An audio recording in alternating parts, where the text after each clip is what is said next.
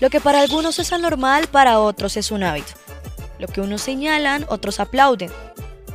Lo que para usted es prohibido, a alguien libera. Por eso, a los que no dejan vivir les diremos me, vale huevo.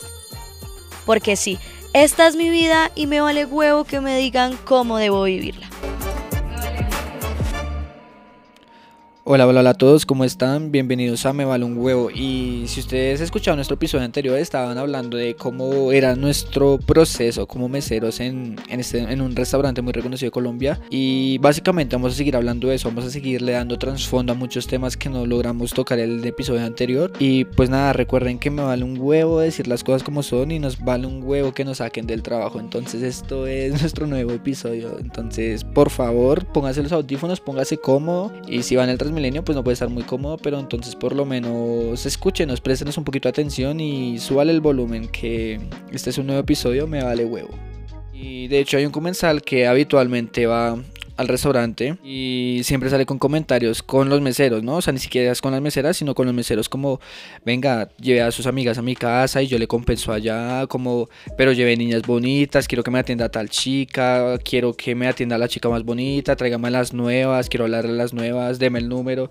Y es como, hey, mareca, o sea... Referente a lo que cuenta Santo de esas historias turbias frente a comensales que le ofrecen a uno dinero, yo estaba con un compañero corriendo una zona eh, que probablemente lo escuchen después, él ya no está trabajando allá, y un comensal, un extranjero llegó y nos ofreció llevarnos de rumba, pagarnos todo, pagarnos un Airbnb y nos daba 500 mil pesos por cada chica que fuera y si pasaba la noche nos daba millón y medio por cada mesera.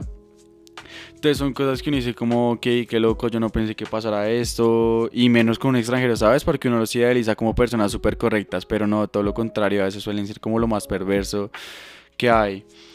Eh, bueno, y qué más te puedo contar referente a la sexualización. O sea, así como por encima, también es que hay veces, o sea, por el hecho de ser mujer, te dan muchos beneficios. O sea, en dados casos, los mares nos toca rompernos súper duro. O sea, subir, bajar, cargar cosas, correr de un lado a otro, mientras sería simplemente a veces por ser lo que como decíamos, una vaca sagrada, una consentida, la tienen en la puerta luciéndose sin hacer nada y tampoco la ves con ganas de hacer mucho, entonces como que tampoco se ayuda mucho. Claro, tampoco hay que ser como tan desagradecidos porque no todo es malo, ¿no? O sea, digamos, cuando llega la quincena es cuando no, yo, por lo menos yo me digo como, uy, marica, bueno, tanto comedero de mierda valió la pena, ¿no? O simplemente la gente se preguntará, bueno, si es tan malo porque siguen trabajando ahí, ¿no? O sea, si solo se están quejando porque siguen trabajando ahí. Y es que, digamos, hay muchas cosas que no dejan que uno renuncie, ¿no?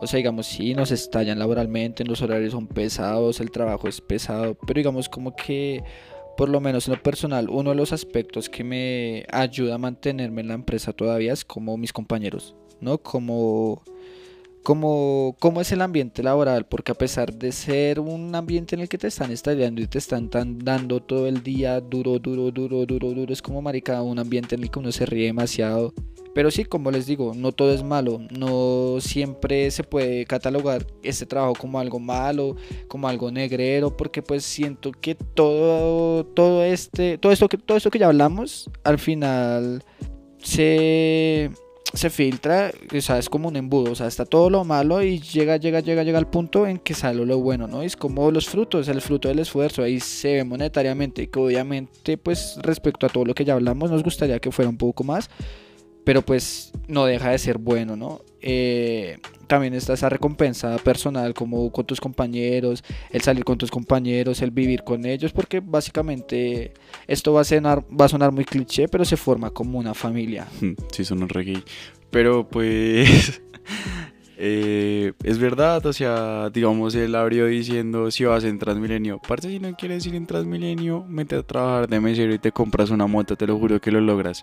O sea, Sí, no todo es malo. Yo hablé muchas cosas malas, porque lo son, pero obviamente si no tuviera mi recompensa no estaría ahí. O sea, lo que él dice cuando es la paga es como, uff, sí lo vale.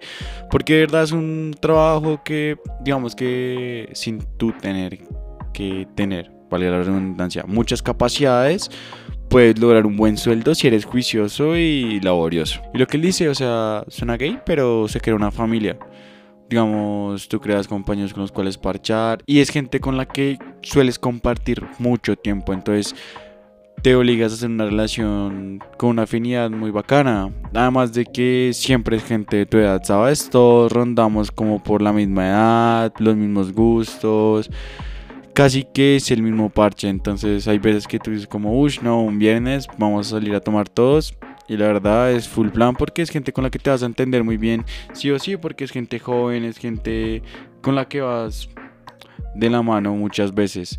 Entonces, bueno, creo que Santo quiere dar un aportecito por ahí que luego como con ganas de hablar, entonces dale, sigue una, broco. Eh, no, no, no, gordo, básicamente que pues quería como reforzar tu idea y, y, resaltar que realmente las cosas no son tan malas, ¿no? O sea, obviamente hay cosas que, que marica, se pueden mejorar un montón y haría el trabajo mucho, mucho, mucho más ameno.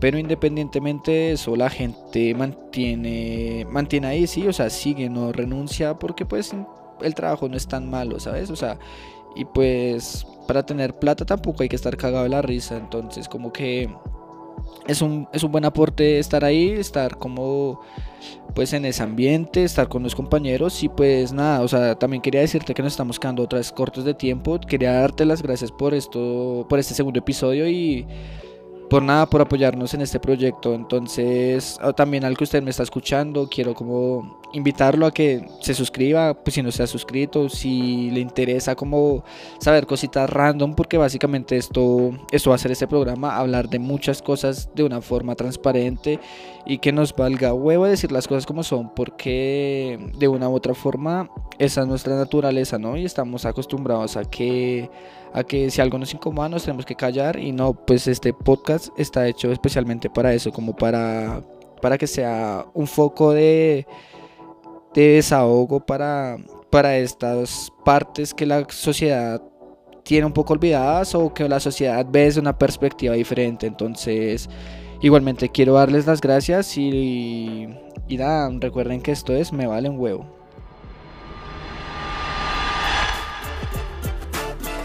Lo que para algunos es anormal, para otros es un hábito.